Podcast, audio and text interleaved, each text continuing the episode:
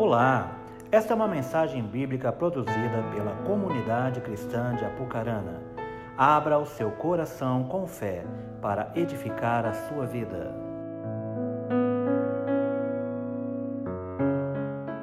Aleluia. Shalom, igreja. Que amor é esse? Que amor é esse?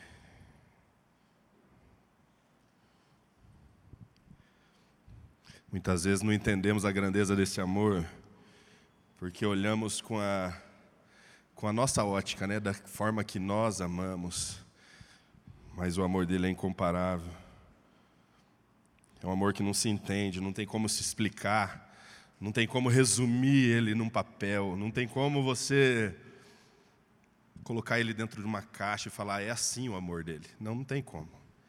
O amor dele é incondicional, é infinito, o amor dele é sobrenatural, o amor dele cura, o amor dele transforma. Ah, Jesus. Ah, Jesus. Obrigado, Pai, por este dia.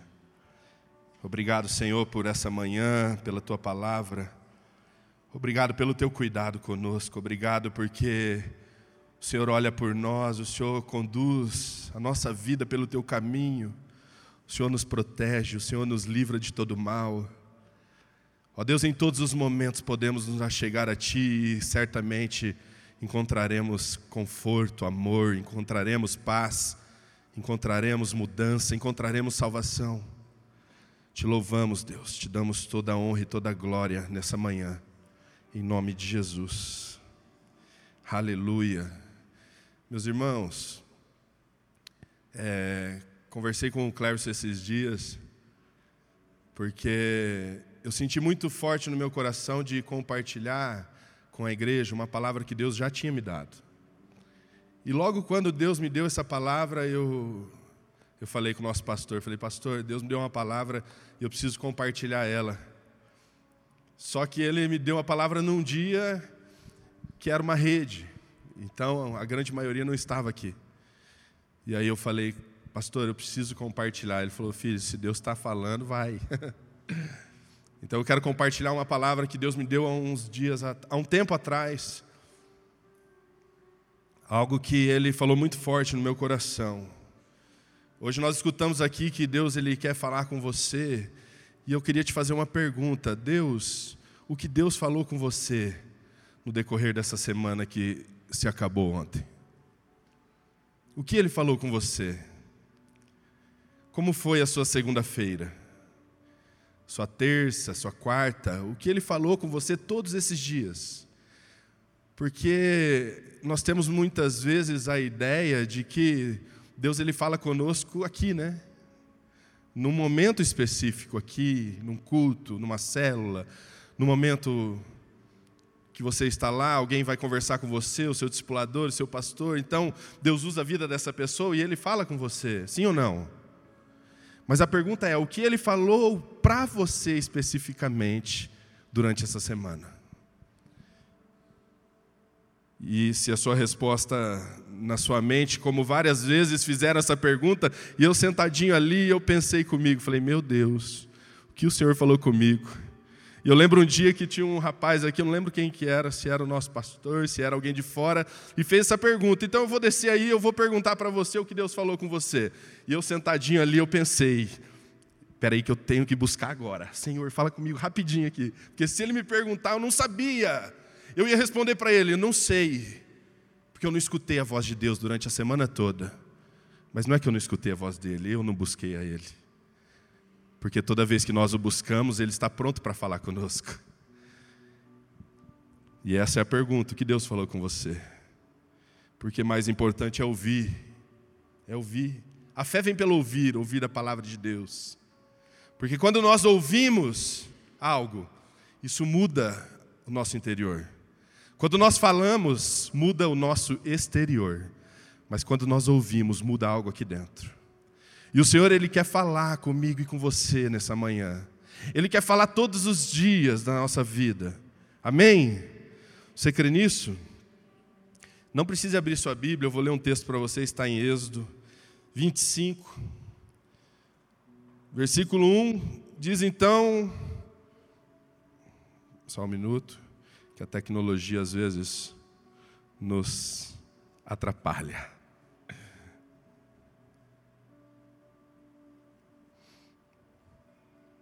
Êxodo 25. E disse o Senhor a Moisés: Diga aos israelitas que me tragam uma oferta. Diga aos israelitas que me tragam uma oferta. Receba de todo aquele cujo coração compelir a dar. E aí, em Êxodo 25, 1, o Senhor vai dando uma lista de coisas que, que ele queria que o povo de Israel trouxesse. E ele vai dando essa lista. Versículo 10: Também farão uma arca de madeira, de acácia, e o seu comprimento é de dois côvados e meio. E aí, então, ele vai dando a medida dessa arca, os detalhes de como ela vai ser, que tipo de madeira, como que vai ser o interior, fora dela, em cima. E ele vai dando essas medidas. E aí chegamos no versículo 17, que é onde eu vou ler para vocês. Diz assim: Também farás um propiciatório de ouro puro. E o seu comprimento será de dois côvados e meio, a sua largura de um côvado e meio. Farás também dois querubins de ouro, de ouro batido os farás, nas duas extremidades do propiciatório. Farás um querubim na extremidade de uma parte, e o outro querubim na extremidade da outra parte, de uma só peça com o propiciatório. Fareis os querubins nas duas extremidades dele. Os querubins estenderão as suas asas por cima, cobrindo com elas o propiciatório. As faces deles, uma de frente à outra, as faces dos querubins estarão voltadas para o propiciatório. E porás o propiciatório em cima da arca. Depois que houver exposto na arca o testemunho que eu te darei. E ali virei a ti e falarei contigo de cima do propiciatório, do meio dos dois querubins, que estão sobre a arca do testemunho, tudo o que eu te ordenar para os filhos de Israel. Diga comigo, fala comigo, Senhor. Meu coração está aberto para receber do Senhor essa palavra, em nome de Jesus.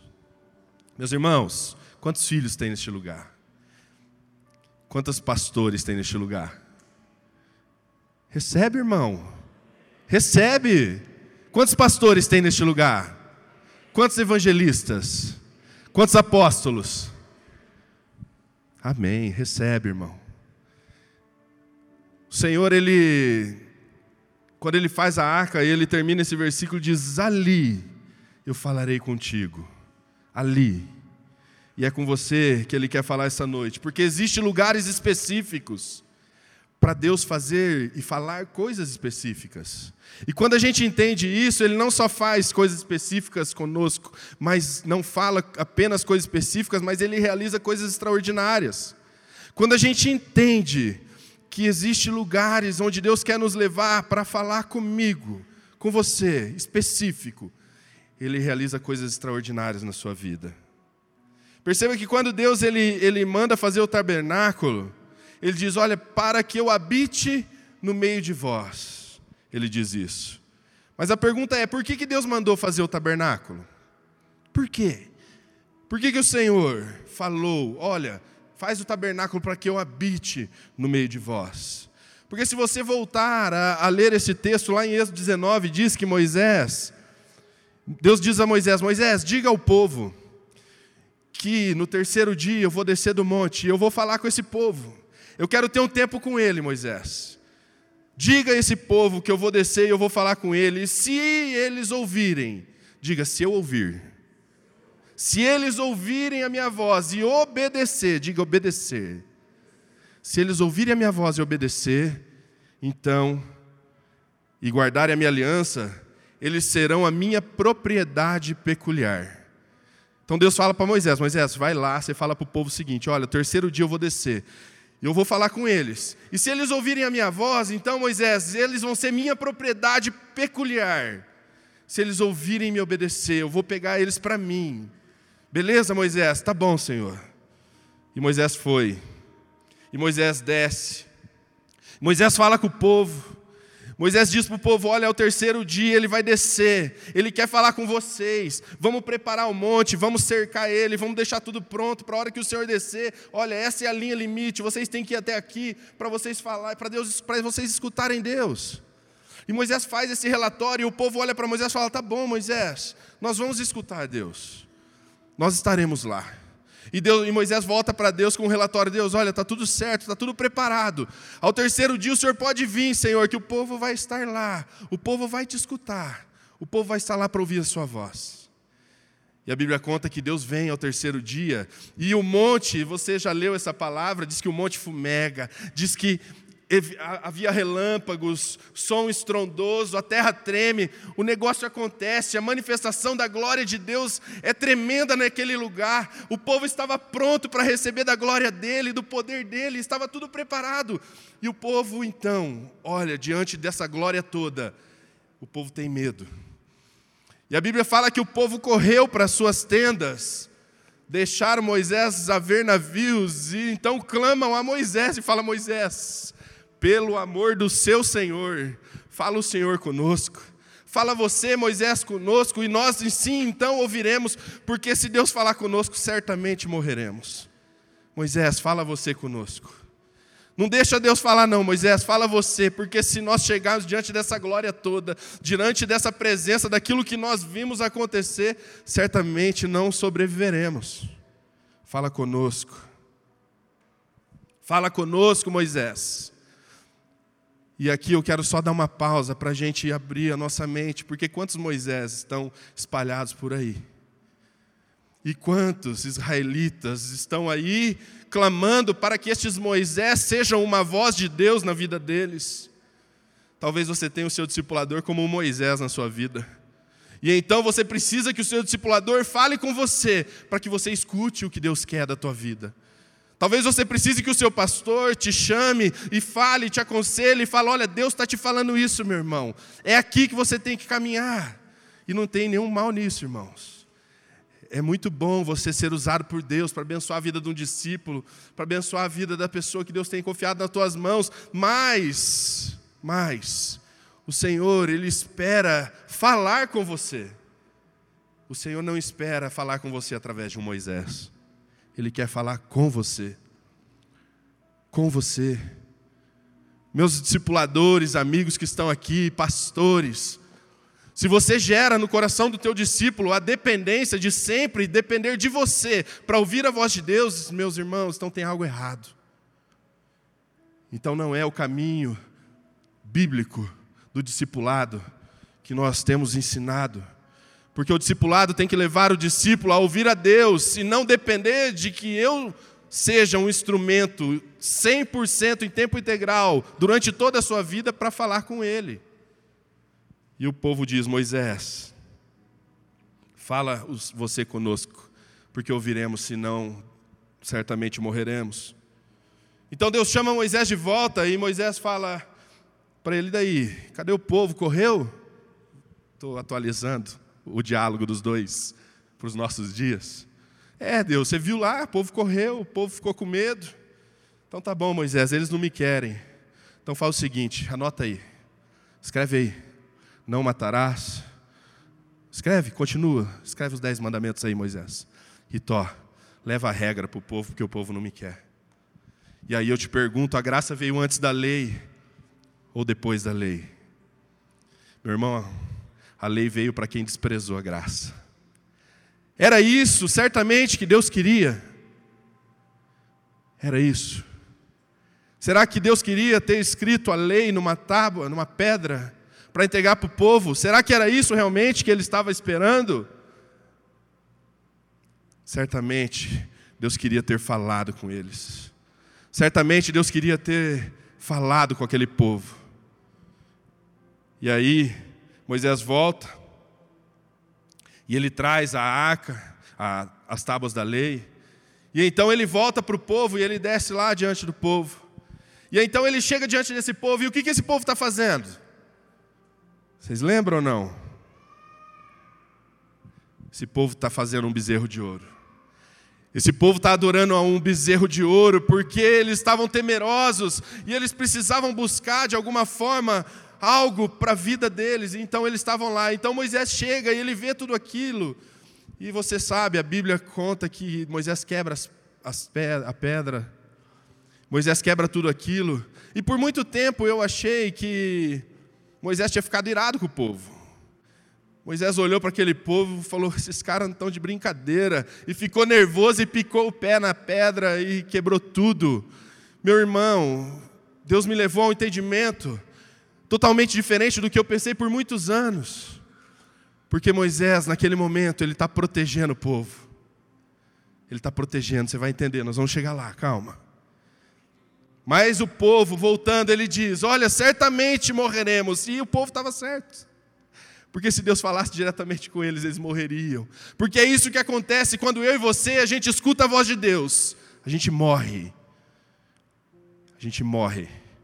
Morre para nós morre para aquilo que a gente acha, morre para os nossos conceitos, morre para aquilo que a gente tem como ideia fixa da nossa vida, do destino, do que nós vamos fazer da nossa vida. Tudo que está na nossa vida, quando escutamos a voz de Deus, morre. E então a vida dele brota no nosso coração e começamos a viver a vida que o Senhor tem para nós.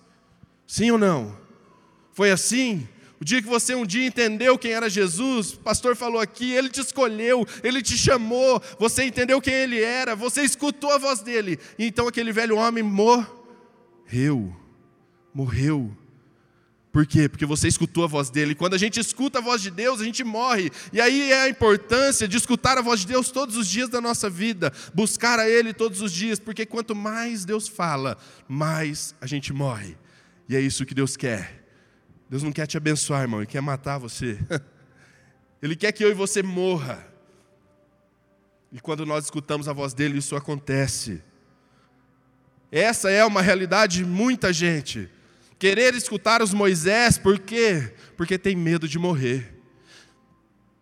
Porque está muito vivo a carne, o pecado é gostoso está muito vivo aquilo que, que eu caminho, a forma que eu ando, então deixa eu escutando apenas o Moisés, porque se eu escutar a voz do meu discipulador falando que é errado, talvez ele me convença, talvez não, mas isso talvez não cause nenhum peso nas minhas costas, eu continue levando a vida como eu estou levando, mas quando eu escuto a voz de Deus, é impossível, impossível eu continuar da mesma forma.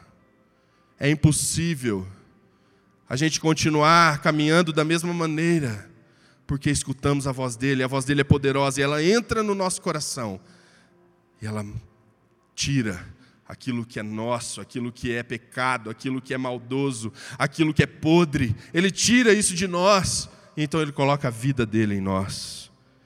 O Senhor ele quer imprimir a vontade dele na nossa vida.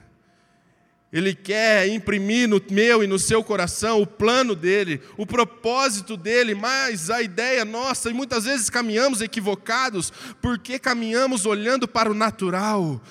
Ontem nós conversávamos, eu e o pastor, sobre isso. Pastor, eu estou muito natural, minha, minha mente está muito natural, pastor. Eu preciso ter a mente mais espiritual. Porque andamos e a tendência é a gente começar a olhar para as coisas para aquilo que vai bater na nossa porta, para aquilo que nós vamos enfrentando, para aquilo que nós vamos vamos caminhando e olhando, e então a gente começa a ser envolvido para as coisas naturais deste mundo, e então temos a tendência de achar que a nossa vida se baseia nisso. E muitas vezes esquecemos o propósito, mas a ideia é que o propósito de Deus não muda, a nossa rotina pode até mudar. A rotina muda, o propósito nunca. A nossa rotina muda, o propósito nunca. E por isso precisamos escutar a voz de Deus e falar: Deus, fala conosco. Eu quero escutar a tua voz, eu quero que ela, ela incomode o meu coração, eu quero que ela transforme o meu coração, eu quero que ela me mostre o quanto eu sou pecador, o quanto eu sou mal, o quanto tem coisas no meu coração que não presta. Mostra para mim, Senhor, e somente a voz de Deus pode te mostrar isso com, com tanta excelência.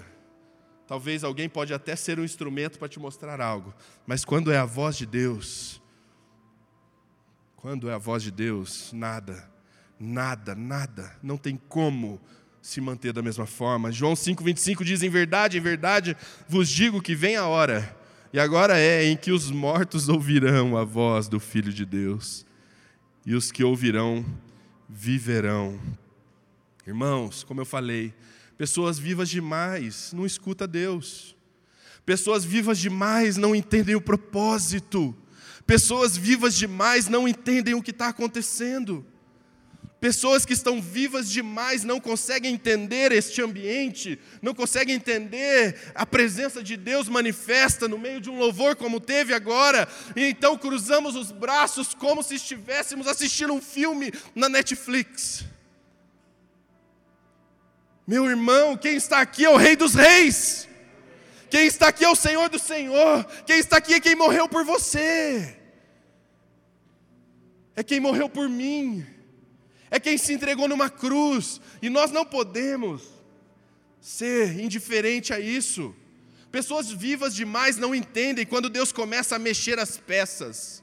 Um dia eu escutei do meu discipulador, olha, quando o baú está meio bagunçado, muito tempo atrás. Eu falei, pastor, minha vida está do avesso. Ele falou, está tudo bagunçado mesmo, filho. E é bom isso, porque daí Deus vai começar a mexer, vai começar a tirar as coisas desse baú para arrumar, para colocar tudo no lugar. Mas porque eu não entendi aquilo? Eu precisava buscar um socorro, precisava buscar, precisava buscar um auxílio de alguém, porque eu era vivo demais, natural demais, e então pessoas vivas demais não, não conseguem entender o que Deus está fazendo. Por isso que quando Jesus chega em Betânia, os discípulos dele começam a murmurar e dizer: Olha, meu Deus do céu, esse Jesus aí vai levar a gente para morrer. E então ele chega em Betânia e os, e, os, e os, fariseus começam a dizer: Onde já se viu? Ele era amigo de Lázaro, ele atrasou quatro dias. Onde já se viu o Senhor, Jesus, a quem eles chamam de Senhor aí, diz que é rei, chegar atrasado? O homem está morto agora. E então ele se coloca diante de Marta, Marta clama: Senhor, se o Senhor tivesse aqui, meu irmão não tinha morrido. Pessoas vivas demais, que não entendem o propósito, porque é na morte que o Senhor realiza o milagre. É no meio da morte que o Senhor realiza o milagre. E interessante que Marta olha Jesus, se o Senhor tivesse aqui, ah, se o Senhor tivesse, o Senhor não tinha, meu irmão não tinha morrido. Ele, Marta, fica calma, vem aqui. Isso aqui é para a glória de Deus, Marta. Teu irmão vai viver. E aí ela olha para Jesus e fala: Eu sei, Senhor. Lá na frente ele vai viver mesmo. Ele vai ressuscitar. Percebe que Marta ela coloca Jesus lá no passado.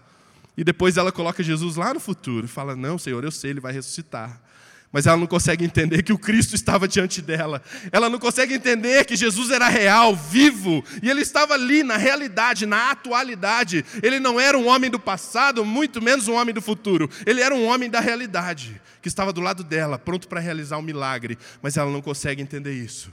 Viva demais. Viva demais. Sabe, meu irmão, não sei se você pensa assim, como eu pensei muitas vezes, mas às vezes a gente olha para a Bíblia Dá minha Bíblia aqui, pastor. Faz favor. Pastor Fernando. Obrigado. A gente olha para a Bíblia, irmão. Bíblia de papel, né? não do celular, papel mesmo. E aí a gente olha ela, e a primeira coisa que vem na nossa mente é: olha, é um livro que tem histórias maravilhosas que aconteceu lá no Velho Testamento. Quantas coisas aconteceram. Mas a gente pode olhar para ela e olhar em Apocalipse e falar: não, mas ela também é um livro que mostra como Jesus vai voltar.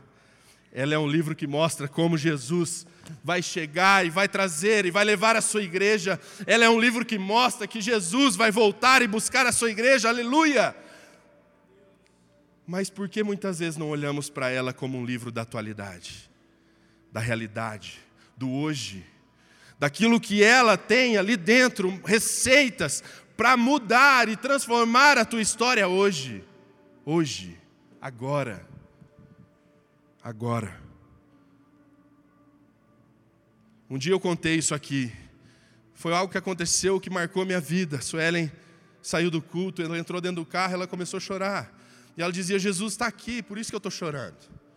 E ela chorava, e eu olhava para ela e falava: Meu Deus essa mulher aconteceu. E ela chorava, falava: Você não está entendendo. Jesus está aqui, como que eu não vou chorar?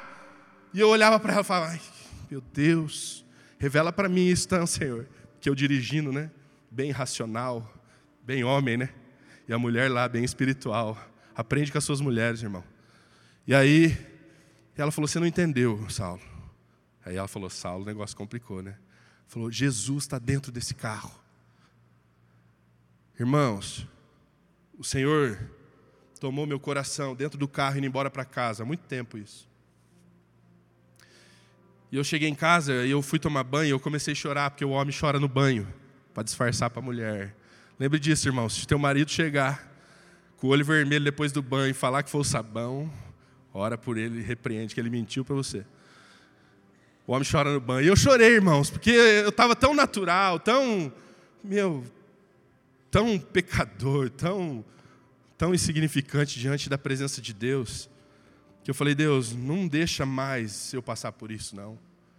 Me mostra. Quando o Senhor estiver lá, Senhor, faz alguma coisa, me coloca a sensibilidade para mim entender que o Senhor está ali. Por mais que a gente sabe, dois ou mais estiver reunidos no meu nome, eu estarei. Pronto, a gente sabe disso. Está na palavra. Mas, Senhor, me mostra que é real que você está ali. E ele falou, Saulo, eu não preciso te mostrar. Você precisa me buscar. Que aí você vai entender que eu estou ali o tempo todo. E aí, meu irmão? E aí? E aí o Senhor, Ele, Ele traz esse entendimento em nós. E Ele fala: Olha, filho, está na hora de você morrer um pouquinho.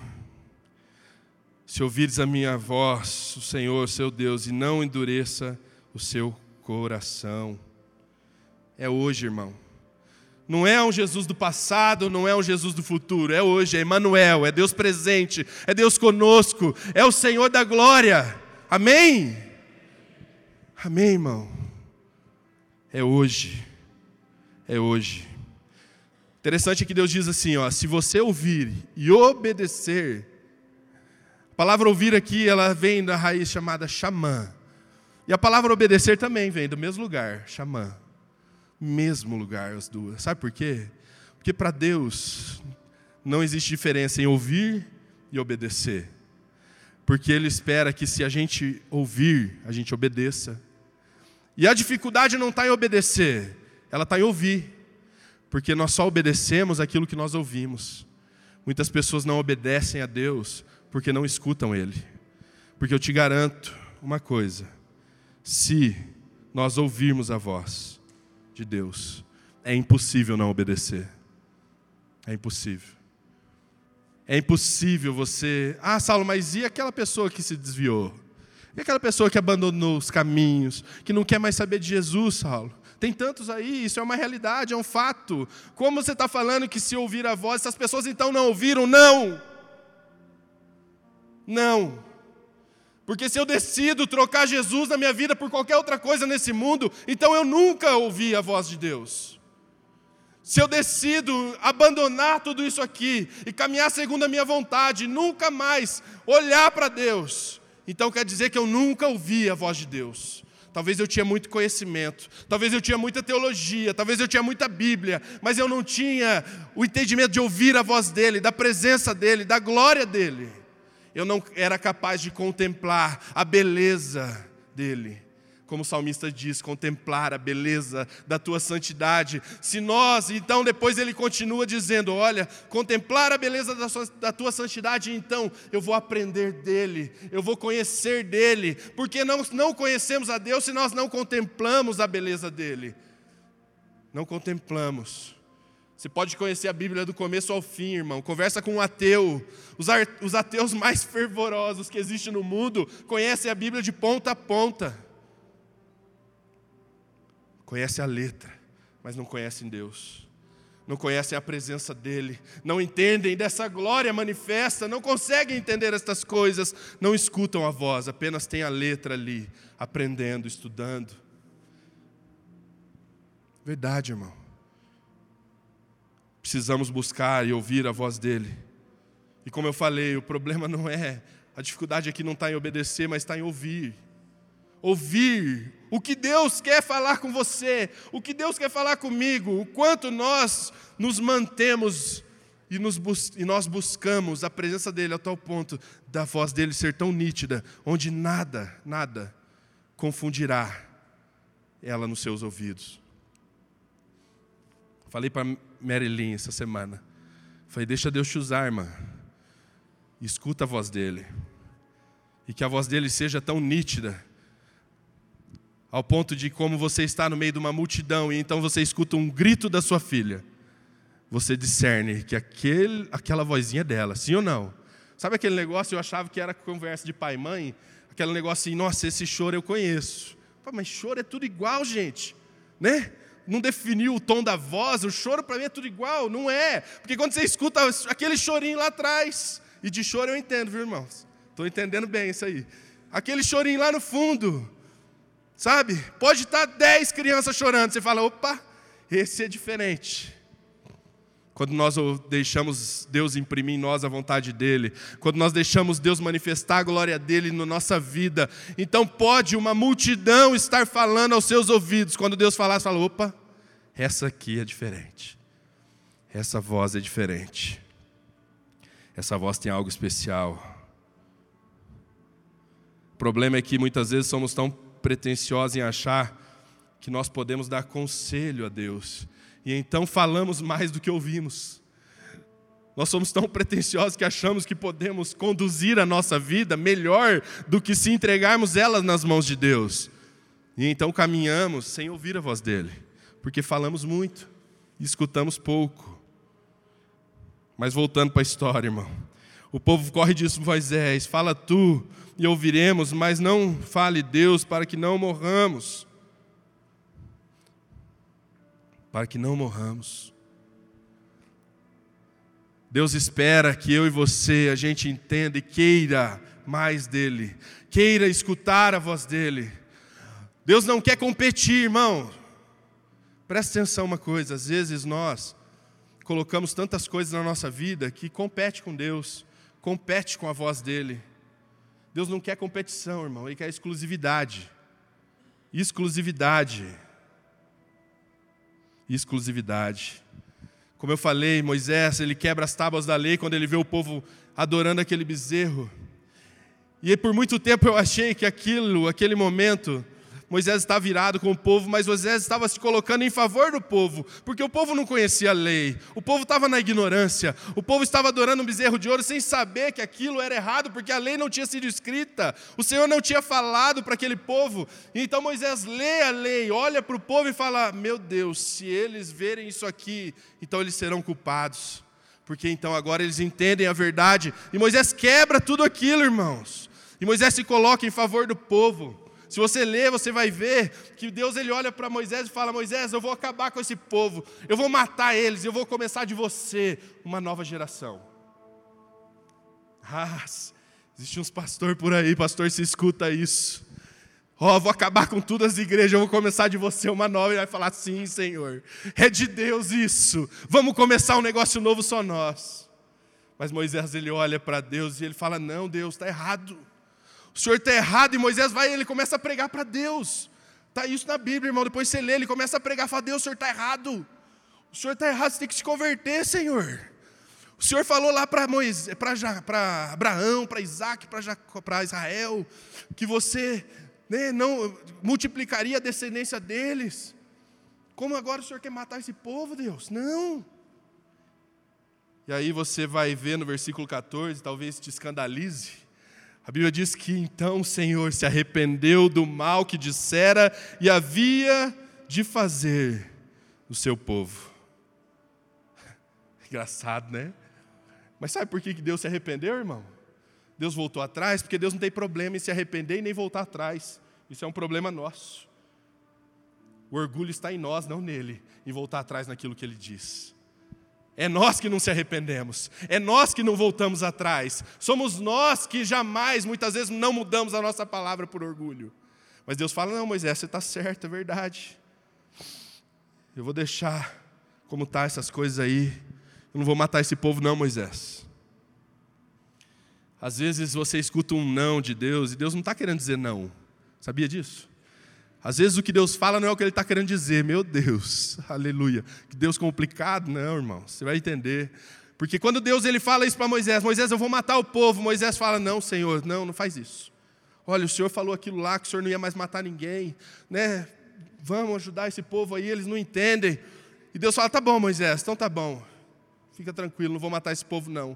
E automaticamente a negativa que Deus deu a Moisés, aquela palavra dura, que talvez muitas pessoas, se escutassem naquele momento, diriam: Deus está nos afastando. Não, Deus estava atraindo Moisés para mais perto dele. Então Moisés começa a caminhar diante de Deus e fala: Não, Deus, mas olha, né, não é assim as coisas. E então, automaticamente, com a negativa que Deus dá, Moisés é atraído para perto de Deus.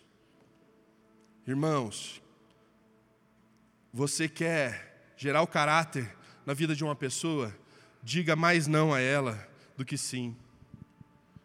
Pais, falem mais não para o seu filho do que sim. Porque filho que escuta somente sim, você não está criando um filho, você está criando um monstro. Um monstro que vai te comer depois. As negativas não são para nos afastar, mas são para nos aproximar. Porque eu te pergunto agora, pai, quando você diz não para o seu filho, você está querendo afastá-lo ou ensiná-lo? Hã? E quando Deus ele fala aquilo para Moisés, ele não está querendo afastar o povo, nem tampouco Moisés, mas ele está querendo aproximar o povo e Moisés dele. E você vai ver então, quando Deus fala, eu vou matar esse povo, Moisés começa a pregar para Deus. Moisés começa a falar para Deus as coisas, e então Deus fala: tá bom, Moisés, eu não vou fazer isso não. E aí, quando Moisés está bem perto, Moisés fala: Senhor, eu quero a tua presença. Você vai olhar esse diálogo, você vai ler lá em Êxodo, desde o 19 até o 30 e pouco, essa história toda. Mas, Senhor, tá bom, o Senhor não vai matar, o Senhor me trouxe para perto, eu entendo isso, eu entendo essa glória toda, então, Senhor, eu quero a tua presença. E a presença que Moisés estava pedindo aqui, Deus fala: tá bom, Moisés, eu quero a tua presença. Você quer a minha presença? Então torre, ela é tua. Mas, naquele momento que Deus fala: não, Deus, eu não quero a tua presença, eu quero a tua presença. Dá para entender isso não? Primeiro momento, quando Moisés fala, eu quero a tua presença, Deus fala, tá bom, Moisés, eu vou te dar a minha teofania. Eu vou te dar a minha teofania, que é a manifestação ali dele no, no Antigo Testamento. E Moisés fala, não, Senhor, eu não quero essa teofania, eu quero eu quero a tua presença, a tua glória, o cabode. Eu quero o cabode, eu quero a glória, eu quero a glória que manifestou lá no monte, Senhor, sabe? Quando aquele povo saiu correndo, sabe aquela presença, o, a fumaça tomando tudo aquele lugar, relâmpagos tremendo, aquilo é o cabode, é a glória de Deus. Senhor, é essa, é essa presença que eu quero. Percebe que lá atrás, quando Moisés está virado, quebrando tudo, Moisés estava ali envolvido com, a, com o seu caminhar. E então, nesse momento, quando Deus dá a negativa para ele, quando Deus fala para ele algumas coisas, ele começa a se aproximar de Deus. Então, aqui Moisés já está falando: Deus, eu quero a tua presença. E Deus fala: Tá bom, Moisés, então agora ela vai com você. E eu vou te dar paz. Eu vou te dar descanso. A minha presença vai com você, Moisés. E ali você vai caminhando por essa história. Você vê Moisés novamente, Deus novamente reescrevendo a lei ali. Você vê Moisés caminhando junto com o povo.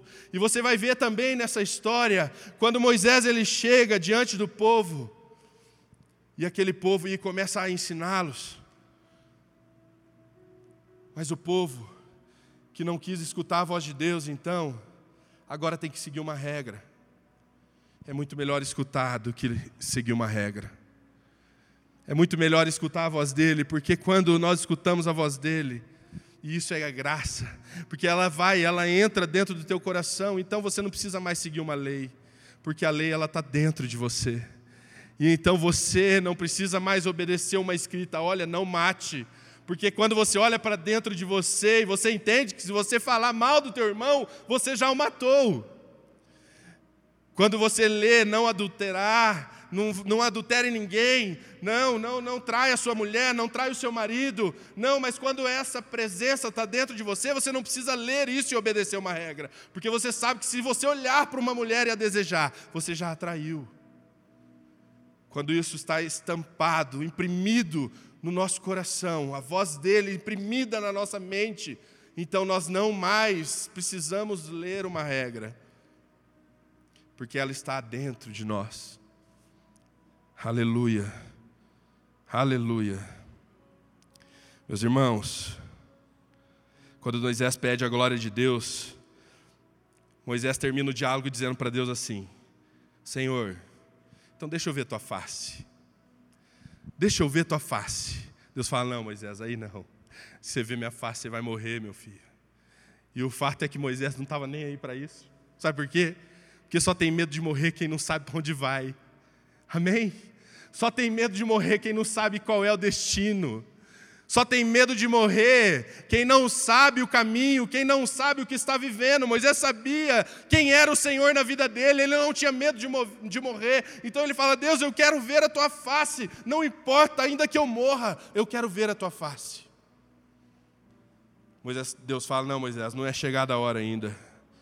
Eu vou passar pela fenda, você vai ver minhas costas. e é o que Moisés vê, né? As costas de Deus a glória passa pela fenda, Moisés vê aquilo, e aquilo, meu irmão, agora eu vou eu vou viajar com você um pouco, tá? Os teólogos de plantão ficam loucos quando viajo nessas coisas. Mas eu te pergunto, que jeito que Moisés escreveu Gênesis?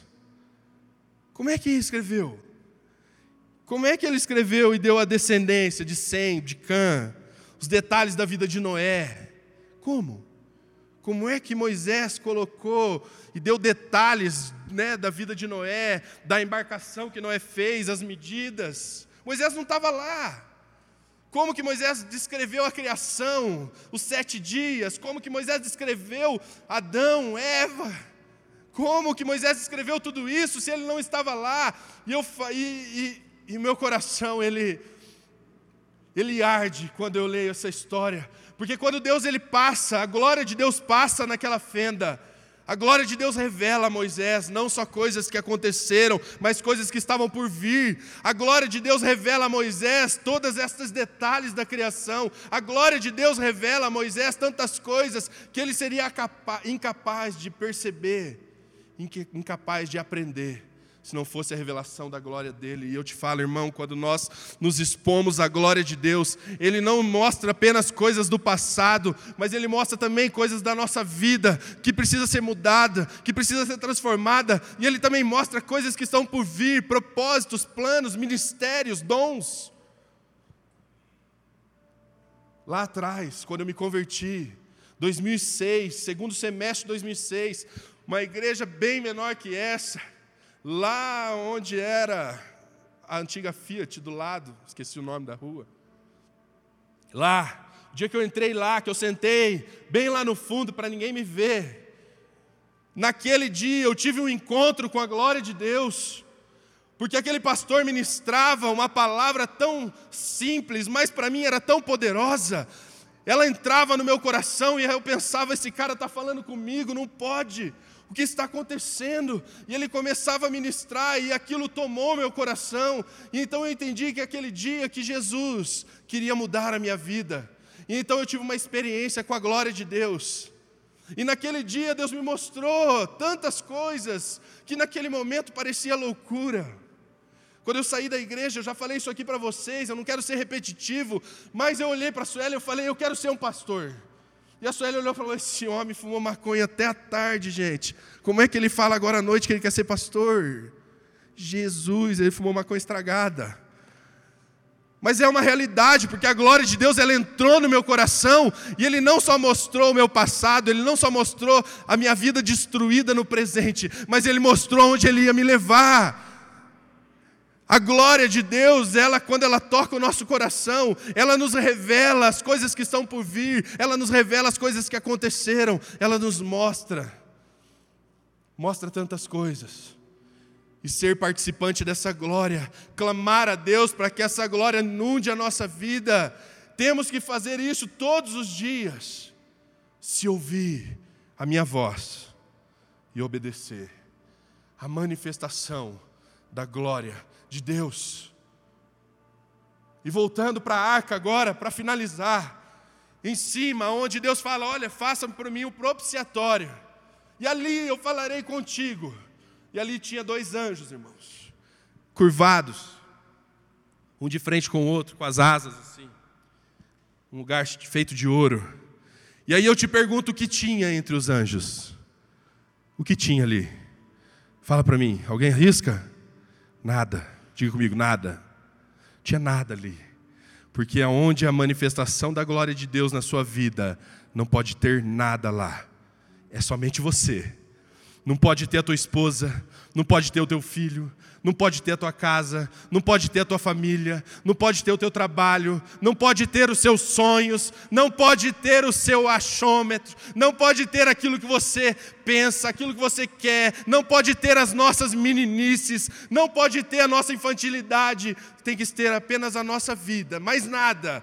É ali, é nesse lugar secreto, secreto, onde Deus ele quer manifestar a glória dele na minha e na tua vida.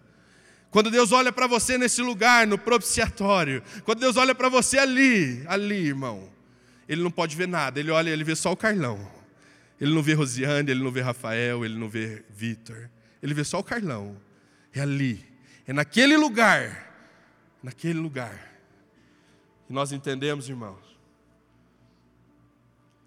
que Deus não, a glória dele é incapaz de habitar em qualquer lugar feito pelas mãos dos homens. E aí então, nós caminhamos pelo Velho Testamento e você entende agora o que tem dentro de você. Essa mesma manifestação, essa mesma glória, esse mesmo poder, esse mesmo, esse mesmo poder tão tão extraordinário que aconteceu naquele dia, naquele monte, que fez o povo correr para a tenda de medo, que fez o povo pedir para Moisés falar, que fez o povo olhar para Deus e, e, ter medo de morrer. Essa manifestação poderosa, hoje não está mais numa arca guardada em um templo, mas ela está dentro de mim e de você. Esse mesmo poder que manifestou durante o Antigo Testamento, este mesmo poder que fez cair fogo do céu, este mesmo poder que mudou a história de tantas pessoas, este mesmo poder que o povo tremia, que o povo tinha medo, porque era um poder tão maravilhoso, tão grandioso, este mesmo poder está dentro de você, está dentro de mim. Você consegue entender isso? Você consegue entender que Ele está aí dentro? Essa mesma glória, a mesma glória Aleluia. A mesma glória, irmão. Ah, meu irmão. Um dia estaremos todos juntos. Pastor fala na árvore da direita. Da direita ou da esquerda, pastor? Da direita. Estaremos todos juntos na glória. Caminhando ao Senhor. Adorando a Ele 24 horas por dia. Lá não vai ter problema, irmão. Lá não vai ter dificuldade. Lá não vai ter cansaço lá não vai ter tristeza, lá não vai ter luta, lá não vai ter nada disso, lá vai ter só a glória de Deus, onde o adoraremos 24 horas por dia. Aleluia, você quer ir para lá comigo ou não? Você vai para lá comigo ou não? Aleluia, estaremos lá diante da glória de Deus. Ah, Deus, vamos caminhar. Vou sentar lá do lado do Clércio, bater um papo com ele. Falar, olha, pastor, Abraão passando ali, pastor. Abraão passando lá, vou chamar ele para conversar. Vem aqui, Abraão, senta aqui comigo, vamos conversar. Fala para mim, irmão, como é que você conseguiu subir com Isaac, rapaz do céu. Você sabia? Fala para mim a verdade, teu coração. Você estava com medo? Porque na Bíblia lá eu li, não parece o medo. Você estava com medo, Abraão? Porque ele devia, deve ter tido medo, né? Vamos caminhar, irmão. Vamos olhar para ele, vamos conversar com ele. Vamos perguntar para Noé. Vamos perguntar para Noé, falar, Noé, Noé, como é que você fez? Você escutou a voz de Deus uma vez, falando para você fazer um barco. Nunca tinha chovido na terra, você não sabia nem que era barco. E você fez, você não precisou ir todo domingo para confirmar. Você não precisou estar tá lá todo domingo para confirmar o que Deus tinha falado para você. Moisés, Noé do céu, como é que faz isso? Às vezes a gente vê, pede tanta confirmação, né? Noé escutou uma vez só. Fala para mim, Elias. Ô Elias, você vai ter medo de uma mulher, Elias, está de brincadeira comigo, né? Medo de Jezabel. Mas fala uma coisa, Elias, qual é a sensação de você clamar e cair fogo do céu? Fala para mim. E aí ele vai olhar para mim, pastor, e vai falar com o pastor, né? Profeta maior, vai falar, falar com você não, só falar com o. Falou, pastor Cleves, vem aqui. Tudo isso é bonito, tudo isso é uma história maravilhosa, mas eu preciso te fazer uma pergunta que nenhum de nós aqui vivemos. Como é que é ter essa glória dentro de você? Como é que é ter a glória de Deus dentro de você? Porque nós não tivemos isso. Abraão não teve, Noé não teve, Isaac não teve. Nós não tivemos a glória dentro de nós. Nós tínhamos que clamar, nós tínhamos que fazer sacrifício. Vocês não fizeram nada. Vocês, alguém fez tudo isso por vocês, depositou essa glória dentro de vocês. Fala para mim como é andar por estas ruas da sua cidade com Deus morando dentro de você. Como que é isso? Posso escutar um amém, irmão? Posso escutar um glória a Deus? A glória do Senhor, ela mora dentro de você. Ela mora dentro de você. Nós não precisamos mais ir para a igreja. Calma, eu vou terminar antes de você concluir, por favor. Não precisamos mais ir para a igreja buscar algo que nós já temos. Vamos para a igreja para ter comunhão, adorar a Ele, mas não para buscar alguma coisa, porque nós já temos. Ele já deu para nós lá na cruz. Aleluia. Ele já deu para nós. Agora não mais a arca, mas dentro de você. E a pergunta não é o quanto. Às vezes nós perguntamos quanto tem de Deus na sua vida, não. A pergunta é o quanto Deus tem de você. Quanto? O quanto Deus tem de você. Moisés entendeu isso, meu irmão. Ele entendeu que nada valia mais do que a glória de Deus. E aí você pode me falar, mas pastor, Moisés não herdou a terra prometida. Moisés não herdou mesmo, irmão, porque ele escolheu a melhor parte, ele foi levado. E ele foi morar com Deus muito melhor do que a terra prometida. Ai, mas ele não herdou, não, não herdou, não. Porque ele entendia que o lugar dele era do lado do Pai. E ele escolheu a melhor parte. Meus irmãos, a glória está aí dentro de você. E aí, toda vez que nós clamamos, buscamos, oramos, toda vez que nós pedimos, a resposta está aqui dentro, dentro de nós. A manifestação da glória dele na nossa vida. Aleluia. Coloque de pé. Não mais num móvel de ouro agora num móvel de carne.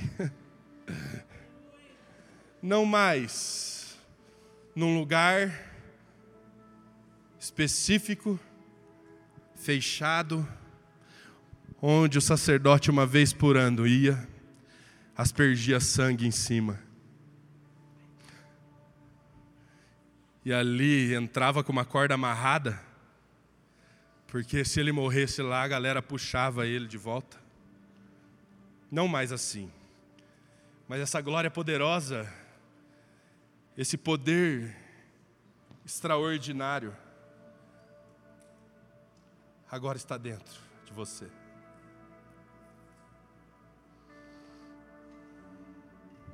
Dentro.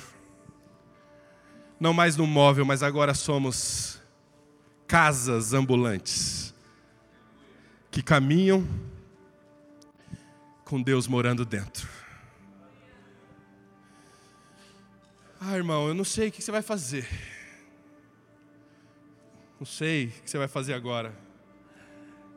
Mas Deus está aí dentro de você e é você e Ele.